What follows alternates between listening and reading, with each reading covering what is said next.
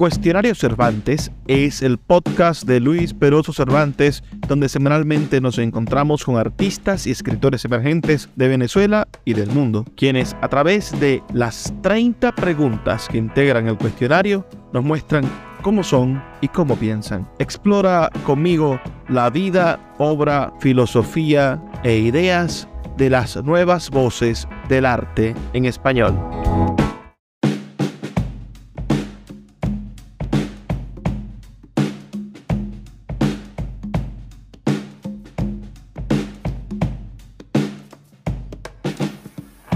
Bienvenidos al cuestionario Cervantes. La noche de hoy tendremos nada más nada menos que a un viejo amigo que no es nada viejo. Es un muchacho bastante joven, venezolano, talentoso, poeta, líder social de las comunidades indígenas del norte del estado Zulia, sobre todo de las comunidades Guayú, aunque también ha hecho trabajo social por las comunidades Ayús de la laguna de Sinamaica. Es un hombre comprometido con su manera de ver el mundo y que hoy se encuentra fuera del país haciendo sus sueños realidad, estudiando y formándose para ser la persona que siempre ha querido ser. Me refiero a mi amigo Reinaldo de Fernández, a quien le damos la bienvenida. Hola Reinaldo, ¿cómo estás? Bienvenido a Cuestión. Hola Luis, un placer para mí poder estar contigo en este en este nuevo programa que estás teniendo y creo que es curioso, suena muy esa dinámica que tienes con el cuestionario Cervantes, creo que, llama mucho la atención y gracias por invitarme. 30 preguntas para saber quién eres y que todas las personas que vean este, este podcast, este episodio, bueno, sepan quién es Reinaldo de Fernández. Si no te incomoda, comenzamos una vez.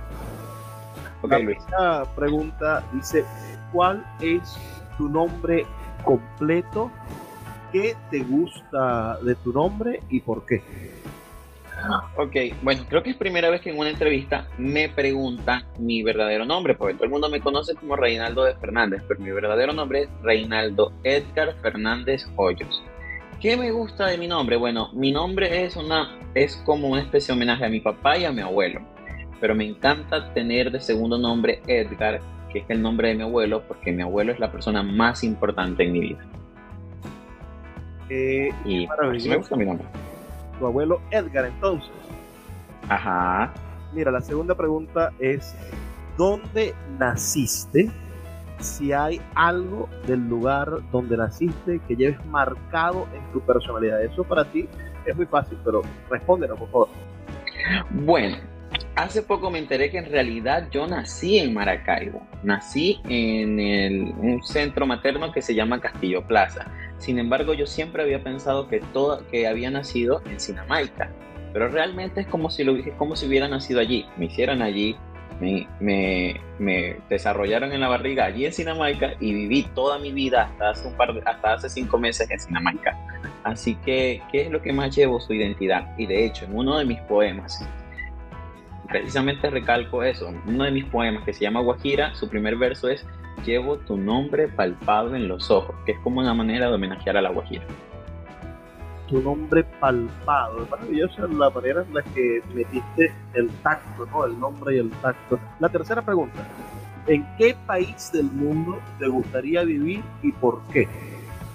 Ok, muchas personas creen que porque estoy viviendo ahora en Estados Unidos es el, país, el país del mundo en el que me gustaría vivir, pero realmente a mí me hubiera gustado vivir en España y sencillamente por el hecho de poder desarrollarme en mi carrera como escritor allá. Aunque si es por gusto propio, creo que me sentiría muy a gusto, creo que me sentiría muy a gusto en, bueno, a mí me gusta mucho Venezuela, me hubiera encantado quedarme en Venezuela y pretendo volver a Venezuela y vivir allá, aunque, aunque me encantaría poder vivir en Suecia. Creo que es un país muy tranquilo, muy bonito y me gustaría, pero no sé, veamos más adelante. las montañas que tienes en el cuadro de atrás quizás son una pista para eso.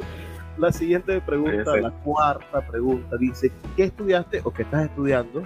¿Y cuál es tu verdadera vocación y si estás trabajando, bueno, ¿a qué te dedicas? A ver si alguna de esas tres cosas están en sintonía. ¿Qué estudiaste? Yo estoy estudiando comunicación social. Me faltan tres materias para graduarme. ¿cuál es mi verdadera vocación? Yo soy escritor y siempre va a ser mi vocación. ¿A qué me dedico actualmente? Bueno, por un tiempo estuve dirigiendo una organización social, escribiendo sonrisas, y pues ahorita sigo estudiando. Estudio comunicación social, estudio inglés y pues ahora me estoy dedicando full a eso.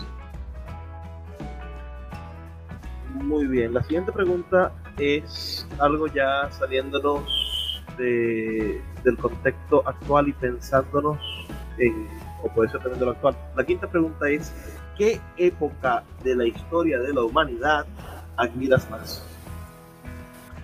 ¿Qué época de la historia de la humanidad? Bueno, es una pregunta. Mm, es una, pues, es una pregunta un tanto difícil, ¿no? Porque me gusta mucho como en los años 50, en los años 40, se llevaba el tema de los valores familiares. Sin embargo, considero que había muchas privaciones y se, se violaban muchos derechos humanos.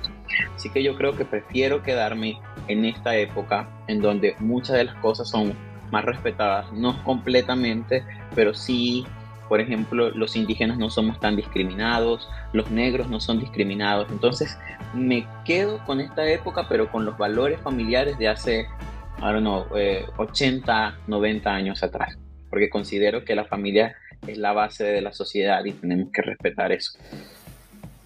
Interesante. ¿Qué figura histórica repudias? Es la sexta pregunta. Cristóbal Colón completamente. bueno, Cristóbal Colón. No lo dudaste mucho. No me daste tiempo ni de poner el nombre. Vamos con la séptima pregunta. La séptima pregunta nos dice, ¿cuál es tu película y actor cinematográfico favorito?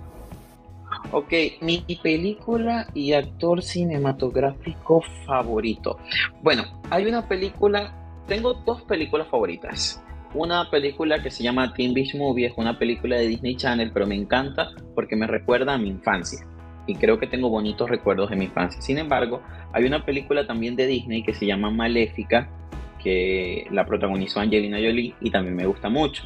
Y me gusta por el hecho, no porque relate la historia de Maléfica, esta villana de un, de un cuento de Disney, sino porque le dan otra perspectiva, otra perspectiva a Maléfica como villana. O sea, le dan es como si vieran el personaje de otro punto de vista, no el punto de vista en que históricamente hemos acostumbrado a verlo como un personaje grotesco, diabólico, eh, espeluznante, no, la humanizan y, y, pues dan a entender por qué fue ella así y que las historias no siempre son exactamente como las cuenta una persona, también tenemos que escuchar la, la contraparte y creo que me gustó muchísimo. Maléfica, la, malvada pero maravillosa Maléfica. Yo vi esta película, me gustó mucho realmente. Angelina Jolie ahí. Sí, sí, fue buena. Un trabajo lindo. Eh, ¿Será que tú eres un poco maléfica? ¿Te ves así todo por dentro? No, no, no, creo. Mira, en la octava pregunta dice: ¿Quién es tu músico preferido y cuál canción podría ser la banda sonora de tu vida? Uy, bueno, mi cantante preferido es un cantante español que se llama Pablo Alborán. Y la canción que pudiera ser la banda sonora de mi vida, ay, pues no lo sé. Hay una canción que se llama Atrás de mí, que es de RBD. Pues creo que cuando comencé todo este proceso de irme a Venezuela para acá la escuchaba muy seguido y me recordaba mucho esas locuras que hice en ese entonces, así que creo que podría ser esa por el momento. Imagínate, yo tengo 22 años y en 22 años he vivido muy intensamente mi vida. A veces quiero como que dar, darme un descanso. Me consta. La, la novena pregunta dice, y esta pregunta podría rondar lo filosófico. A ver, ¿qué opinas del suicidio? Ok, bueno, te voy, a, te voy a confesar algo allí, y es que yo soy una de esas personas que le tienen mucho miedo a la muerte. Le tengo mucho miedo a la muerte porque me encanta muchísimo vivir, así que estoy en completo desacuerdo con el suicidio. Yo creo que si alguna persona tiene algún problema emocional o algún problema palpable, vigente, presente, eh, todas las cosas siempre se resuelven. Yo creo que lo único que no se puede resolver en esta vida es la muerte. Y la, la poca vida que tenemos tenemos que saberla disfrutar y no desperdiciarla solo por una situación. Los momentos pasan. pero el hambre queda, dirían, los gobiernos pasan, pero el hambre queda, decía un humorista venezolano. me, mataste la pregunta 11 porque la respondiste en esta, pero te la voy a cambiar. La 10 dice, ¿qué cambiaría Reinaldo de Fernández de su personalidad? ¿Qué cambiaría de mi personalidad? Ah, pues mira, a veces me dejo llevar mucho por las emociones, pero ¿qué poeta no es emocional, Luis? Entonces creo que si cambiaría o controlaría mis emociones, entonces creo que no, no fluiría tanto como poeta. Sin embargo, creo que sí, sería un poco menos impulsivo, por lo menos. Me gustaría eso, cambiar eso. Volví. Mira, la onceava pregunta era, ¿le temes a la muerte? Pero entonces me gustaría preguntarte, ¿qué crees tú que hay después de la muerte? Pues mira, la religión católica nos enseña algo. Los testigos de Jehová nos enseñan otra cosa. Y así sucesivamente con las religiones. En la cultura guayú nos enseñan que cuando un guayú muere se va a Jepirra, que es el mundo espiritual. Comienza su proceso como una especie de viaje en espiral hasta llegar al mundo espiritual de los guayú, que es Jepirra, y allá vamos a vivir con nuestros ancestros, con nuestros familiares eternamente, y se supone que como somos almas eh, evolucionadas, vamos a guiar a nuestros descendientes en la tierra. Eso es lo que se, eh, se, espera o lo que se dice en la cultura guayú. Sin embargo, a mí, a mí ese tema siempre me ha dado mucha incertidumbre. Y creo que mi miedo exacto no es, no es miedo a la muerte, sino a lo que hay después de ella, ¿no? Porque si a muchas personas se nos enseña que después de la muerte vamos a trascender y vamos a ser espíritus evolucionados, creo que viéndolo desde ese punto de vista es bonito y maravilloso. Pero yo considero que muchas de esas cosas son falacias sencillamente para que la gente no les tenga miedo a la muerte.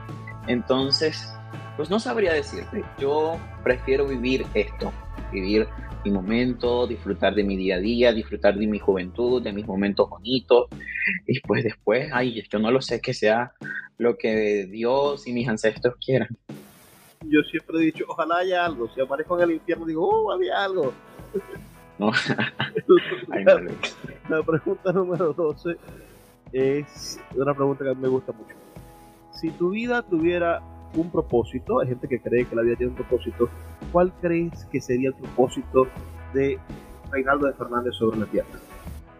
Pues yo creo que mi vida sí tiene propósito y siempre lo he pensado y creo que he ido trabajando por, el, por mi propósito de vida. Y es que te voy a contar una anécdota que muy pocas personas saben y creo que tú tampoco la sabes, pero te la voy a comentar. Cuando yo tenía 15 años, tú que me conoces desde muchísimo, desde tiempos inmemorables, dirían por ahí,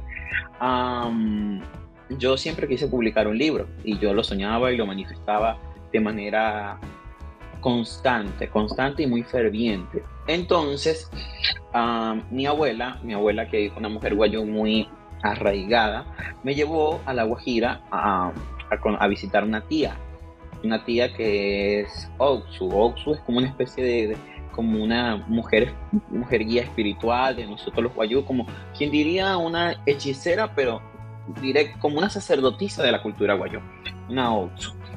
Y yo recuerdo que era una mujer como de casi 100 años, una señora con muchas arrugas, el cabello blanco, eh, casi era invidente, pero hablaba muy bien y era muy lúcida. Yo recuerdo que esa mujer me hizo una especie de baños y entonces ella me dijo algo.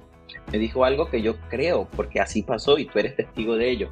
Ella, cuando yo le pido lo que yo quería, porque en ese entonces, teniendo yo como 15, 16 años, mi sueño más perenne y más fuerte era poder publicar un libro, pero era algo que yo veía muy lejos, Luis. Entonces ella me dice que yo iba a poder publicar todos los libros que yo quisiera, pero que en cambio yo tenía que devolverle el favor que a mí, que a mí, mi tierra me iba a hacer, se lo tenía que devolver a la Guajira sirviéndole a la Guajira, que yo tenía que servirle a la Guajira. Entonces, en el momento, o yo no lo entendí como yo le iba a servir. Entonces yo digo, yo en el momento pensé lo más fácil, ok, me va a tocar ser el alcalde, qué bonito. Pero no fue exactamente así. Y posteriormente a eso no, no, no, no pasó ni un año cuando yo gano un premio de la Embajada de los Estados Unidos, puedo publicar mi primer libro. Después, en menos de un año, viene una princesa llamada Zulia. En menos de otro año, viene uno con la alcaldía de Caracas. y después al otro año siguiente viene uno que era el mismo pero en versión castellano mmm, después como al mes vino otro con Rey o sea, sí he publicado muchos libros y apenas tengo 22 años. Entonces, esa promesa, eh, eh, eso que me dijeron mis ancestros, sí pasó. Y mientras eso pasaba, yo le iba cumpliendo a la Guajira. Porque a lo mejor yo no tuve un cargo político, pero tú más que nadie sabes que yo me dediqué a la Guajira. Yo desde en ese momento hasta ahora me dediqué full tranquilo. Y me voy a seguir dedicando. Todavía eres joven y este país necesita. No, sí, y me voy a seguir dedicando. Una nueva generación de líderes. Yo tengo fe de que, de que van a pasar cosas maravillosas y que tú vas a ser protagonista. La pregunta número 13 de este cuestionario Cervantes es: ¿crees que tu obra artística tiene alguna utilidad? Pues yo creo que sí. Yo creo que sí. ¿Sabes por qué? porque no seré un escritor de eso de los viejos ni nada por el estilo, pero por lo menos en los liceos de La Guajira manden a investigar a los muchachos sobre mi vida y apenas tengo 22 años. Hace poco a una prima mía que está en cuarto año de bachillerato me escribe por Facebook y me dice que necesita con urgencia mi biografía. Yo le digo que para qué, porque su maestra de castellano le había mandado a hacer una exposición sobre los escritores los escritores guayú más destacados y a cada compañero le había tocado uno diferente y pues qué casualidad que a ella le había tocado su primo. Y lo mismo también le pasó a mi hermanita eh, un par de años anteriores. Ella, mi hermanita, estaba, está ahorita en tercer año y estaba en primer año cuando él tuvo que exponer sobre mí. Entonces... Qué, qué, cosa tan interesante, ¿no? Sí. Debe, ser también un poco espeluznante, porque uno dice, ay, que, que yo tendré los méritos para enseñar algo. Mira, el, a mí me pasa, a mí me, hubiese parecido espeluznante. Uh, 14. ¿Qué razón te motiva a crear? Es decir, cuando, ¿qué, ¿qué, es lo que hace que Reinaldo escriba un poema? Pues mira, Luis, creo que yo soy, como te lo había dicho, yo soy una persona muy emocional y hay veces que yo necesito drenar, drenar tantas emociones. Y por ejemplo, cuando le escribía a mi tierra, a mí me encanta mucho mi tierra y no conseguía la manera de expresárselo. Y creo que escribiendo es como que dejo que fluyo, como, como si fuera un río, como si fuera un cauce que, que, una piedra gigante lo contiene y que cuando quitan esa piedra cae con mucha fuerza, con mucha intensidad. Creo que es así. Sí, qué metáfora tan maravillosa esa de la piedra para hablar de, de la incontención de la idea.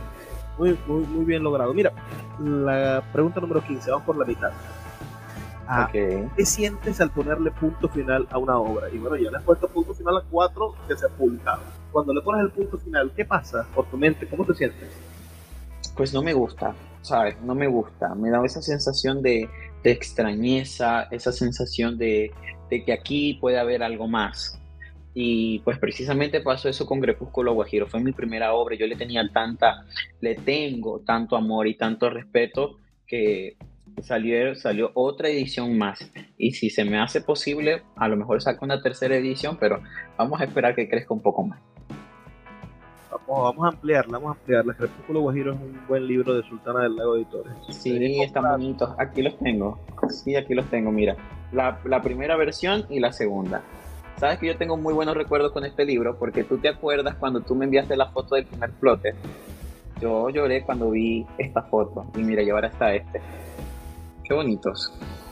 Seguro que los amo. Eh, eh, uno con sombrero y otro sin sombrero. Acabo de publicar un libro de literatura guayú que se llama El Sin Sombrero, Macuma La pregunta 16. Comenzamos, a, comenzamos al final del cuestionario. ¿Qué es lo más difícil de ser creador, de ser poeta, de ser escritor? ¿Qué es lo más difícil para ti? ¿Qué es lo más difícil? Yo pienso que desnudarse porque cada obra tiene algo de sí mismo, tiene, tiene algo de uno. Y a mí a veces me da ese miedo como de desnudarme, ¿sabes? De que la gente, de que la gente lea algo y diga, wow, este es Reinaldo, esto es, él escribe sobre esto, escribe de esta manera porque lo siente, porque le pasó.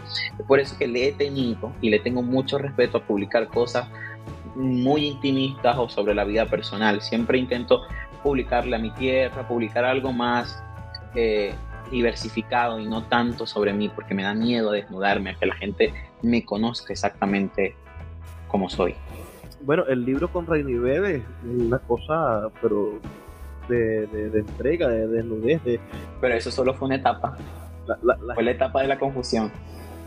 La gente la lee como, como un chisme, ¿no? Aquellas cosas ella le responde y él le responde y te dice verdades eh, veladas. la, una etapa. La pregunta número 17 dice, ¿cómo descubriste que serías poeta? ¿Cómo descubrí, ¿Cómo descubrí que sería poeta? Bueno, realmente eso sucedió, Luis, como si, como cuando uno aprende a caminar, como cuando uno aprende a gatear. Creo que fue natural. Fue un proceso natural. Yo recuerdo que a los cuatro años mi mamá me leía un cuento que se llama El sapo enamorado. Nunca me voy a olvidar de ese cuento. Y yo todo el tiempo le pedía que me leyera el mismo cuento. Y de tanto que me lo leyó, yo me lo aprendí. Y después cuando yo me lo aprendí, eh, yo recuerdo que en primer grado, en primer grado, ya había pasado a primer grado de, de, primaria, de la, de la escuela básica, viene mi maestra y me dice, pero así como esos cuentos, tú también puedes crear los tuyos. Y esa fue para mí una idea tan revolucionaria, una idea tan revolucionaria que yo jamás no lo había pensado hasta ese punto. Y en cuanto pude agarré un cuaderno de caligrafía y comenzaba a escribir, escribir, escribir, escribir. Y tengo como 15 cuadernos con puros cuentos que, que me inventaba. Cuentos que nunca publiqué, pero los tengo guardados todavía. Qué hermoso, vamos a donarlos al museo, vamos a hacer la casa de Ronaldo de Fernández cuando estés viejito, haremos un museo. Bueno, haremos. Bueno, veamos adelante. Yo soy más viejo que tú, así que posiblemente no lo vea, pero. Hagamos primero, hagamos primero el, el, Museo de Luis y después hacemos el. La, la idea la propuse yo, que quede en la historia. el, el 18, la pregunta número 18 de este cuestionario dice, ¿tienes alguna rutina a la hora de crear? Esas cosas, un polígrafo especial, un papel, una hora del día a la hora. ¿Cuál es tu rutina a la hora de escribir? Ok, bueno, realmente debo confesarte que desde que llegué a este país yo no, no, no he vuelto a escribir porque no me acostumbro todavía bien. Pero cuando yo estaba en La Guajira, en mi casa, hay una especie de bohío una enramada gigante tejida con enea y yo siempre me sentaba allí, recibía el viento que viene de, la playa, de la salina, el viento que se escuchaba tan fuerte, los pájaros y creo que eso era el lugar perfecto para inspirarse y poder escribir. Y yo siempre escribía allí tranquilo. Me daba mucha paz. El poeta Julito Jiménez dice que uno no puede escribir cuando es feliz cuando uno está siendo feliz, se entretiene solamente siendo feliz. El que, el que ya va, voy a dejar de ser feliz un momento para escribir, es un tonto. Por eso es que la mayoría de los poemas, según Julito Jiménez, ah, son poemas de despecho, porque cuando el poeta está despechado es que está un poco desocupado y es que se pone a escribir. yo no podría escribir, yo no podría escribir por este tiempo entonces. Entonces en el Guanábano se te iba la luz y de repente, bueno, en ese momento llegaba la inspiración había tiempo. Muchas veces pasó. Qué, cosa tan horrible la situación de abandono y de maltrato al pueblo guayú, cómo los mantuvieron. Me recuerdo yo, íbamos a presentar un libro tuyo y tenían tres semanas sin electricidad, unas cosas bárbaras, una horribles. Y todavía sigue pasando, todavía sigue pasando, o sea, es... La Guajira, vivir en la Guajira es yo siempre digo, no hay que vivir en la Guajira, hay que vivir la Guajira porque es intenso. Es intenso vivir en la Guajira, una cosa intensa. 19, la pregunta número 19. ¿Qué es lo que más te inspira? Y con la inspiración me refiero a eso que no, no es lo que te motiva a escribir, sino lo que hace que suspires, lo que hace que te llenes de ideas, lo que, lo que puede cambiar de un momento a otro la realidad en la que vives. ¿Qué es lo que te inspira? ¿Y qué te inspira a escribir, por supuesto? A ver, lo que me inspira, yo creo que me inspira, siempre me ha inspirado el amor. El amor y el desamor. Pero no el amor, no lo veamos de, de, amor de pareja o de amor hacia otra persona, el amor en general. El amor a mi tierra, al lugar donde crecí, el amor a mi familia, el amor a la naturaleza, el amor a los sabores, a la comida, a, los olores. Eso siempre me ha movido. Y también el desamor, porque el desamor así como, así como el amor se puede vivir muy intensamente, el desamor también se vive intensamente. Entonces yo creo que esas dos, pero el, el desamor de manera diversificada, porque por ejemplo, yo le he escrito mucho a la Guajira y yo estoy enamorado de la Guajira, pero como lo acabamos de hablar, la Guajira también tiene su parte no tan positiva que a veces no me gusta. A veces yo recuerdo que yo quedaba tres semanas sin electricidad y yo me enojaba y yo hasta en cierto punto renegaba, pero entonces después habían otras cosas y yo, bueno, no todo es negativo, también está lo positivo. Entonces, ese contraste de emociones creo que siempre me ha inspirado. La pregunta número 20. ¿Cuáles son los escritores o libros que más te han influenciado? Ok, los escritores que más me han influenciado, como por ejemplo para seguir, para seguir, valga la redundancia, su ejemplo ha sido Miguel Ángel Cusayur, Ramón Pajipuana, José Ángel Fernández, que, que me prologó mi primer poemario, también mi propio tío Nemesio Montiel Fernández, un hombre digno, honorable y respetable de, de mi pueblo guayú, que siempre me ha inspirado y siempre he querido ser como él. Ahora, la literatura, libros que, que, me han llegado y que me ha encantado la manera en cómo lo escribe, que deseo yo poder escribir, no de esa manera, pero sí por lo menos parecido, eh, eh, Canaima, La trepadora de, de, de Rómulo Gallegos. Rómulo Gallegos es un escritor fantástico, creo que uno de los escritores más grandes de toda la literatura venezolana. También Las Memorias de Mama Blanca de Teresa de la Parra, me encantó ese libro. Ifigenia, yo me leí completamente Ifigenia en los constantes viajes que hacía cuando estaba allá en Venezuela y fue un libro que me, me fascinó la manera de cómo la protagonista veía el mundo y de cómo veía su propia tierra y creo que Teresa de la Parra hizo un muy buen trabajo. Mira, la siguiente pregunta es ¿cuál es tu libro favorito y por qué? Ok, mi libro favorito es Ifigenia, de Teresa de la Parra. Y las razones por las cuales es mi libro favorito te las acabo de comentar. La pobre Ifigenia buscando su, su herencia, ¿no? Aquella cosa de, de, ser mujer en esa Caracas de cuánta discriminación. Sí, pero ella intentó encontrar su propio lugar porque ella estuvo viviendo en Francia y todo, todo muy bonito, vivía en su mundo de niña, pero ya cuando llegó a Caracas y se centró y conoció el lugar, como que ella fue encontrando su lugar y se fue adaptando y fue descubriendo de dónde era, más allá de todos los problemas sociales que había y que siguen existiendo en nuestro país. La pregunta número 22. ¿Qué libro le recomendarías leer a Dios? ¿Qué libro, ay, ¿Qué libro le recomendaría leer a Dios? Pues yo a Dios le recomendaría que leyera la Biblia. Que leyera la Biblia que, y que se... Ay, Dios mío, ¿cómo decirlo sin que suene, sin que suene fuerte? Yo le recomendaría a Dios que leyera la Biblia y que se retractara de muchas cosas. Porque siento que la Biblia, que la Biblia a veces es contradictoria y tiene muchas, muchas prohibiciones o cosas fuertes que realmente no van y vienen al caso. Porque si Dios es un Dios de amor y es un Dios maravilloso, no tienen por qué haber tantas prohibiciones y tantas discriminaciones que existen en la Biblia. Lee la Biblia. Y cámbiala. Lee la Biblia. Pobrecito Dios, chico. Quizá no sabe leer. Entonces, la 23. ¿Qué libro le recomendarías leer al presidente de la República?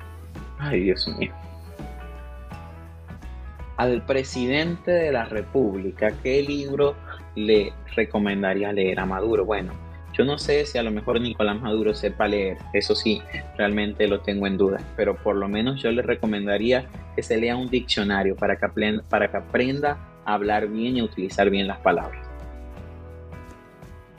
a mí me sorprendió siempre esa cosa de los panes y los penes. Es decir, yo cambiaría los, los yo jamás cambiaría los peces por los penes.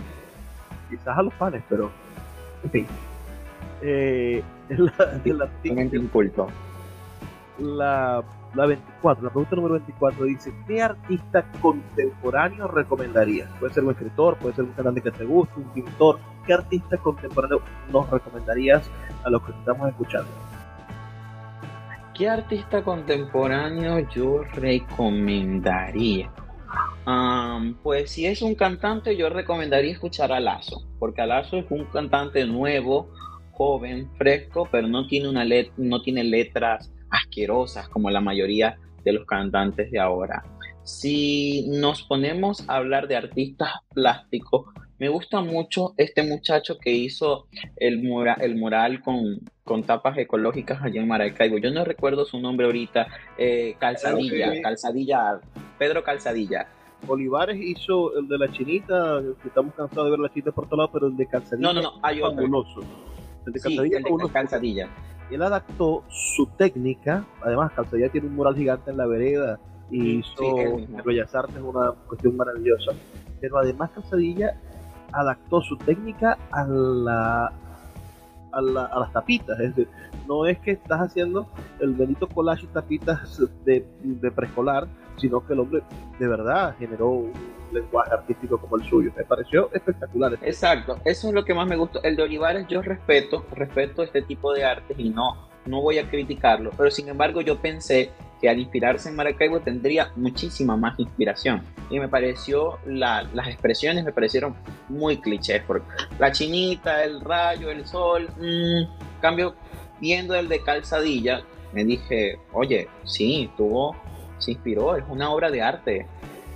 Me estamos, de acuerdo, estamos muy de acuerdo en eso. Mira, la pregunta número 25 dice, ¿qué libro o libros no has podido terminar de leer? ¿Cuáles son esas piedras? La Biblia. Bueno, respuesta inmediata. Sí, la Biblia es un libro difícil de leer. Tienes razón. Me parece contradictorio. O sea, en una parte te dice esto y después en otra parte te dice otra cosa. Y yo realmente, yo siempre he sido muy directo a mí me faltan algunos libros. Yo no lo, por lo menos no, no leí Daniel, me pareció, bueno, fastidioso. Pero... Otra, otra cosa, ¿sabes que también nunca terminé de leer? Bueno, yo no sé, pero la Divina Comedia, no sé, no, no me gustó. A mí me lo recomendaron, pero a mí no me gustó, entonces yo no lo terminé de leer. ¿Sabes qué pasa? Que con la Divina Comedia hay un problema de traducciones. Hay unas traducciones horribles que uno no, no termina de pagar porque se hacen muy pesadas y, gente que quiere traducir al español, pero parece que quiere copiar el acento italiano. Entonces, ¿cómo hacemos? la pregunta número 26. ¿Tienes algún mensaje para los jóvenes que se inician en el camino del arte? Imagínate que hay un muchacho de 16 años que está en La Guajira o que está en otro lado, en la Amazonia, o que está en Colombia escuchándonos hoy. Nos escuchan muchas personas de, de México y de Estados Unidos en este canal de YouTube a, ese muchacho de 16, de 15 años, ¿qué le recomendarías para que inicie su camino en el mundo del arte?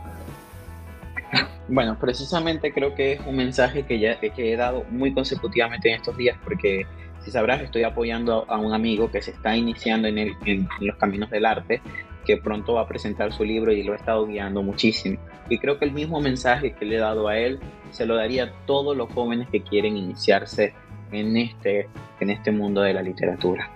Sean perseverantes y que sueñen, que, creen, que crean en ellos mismos.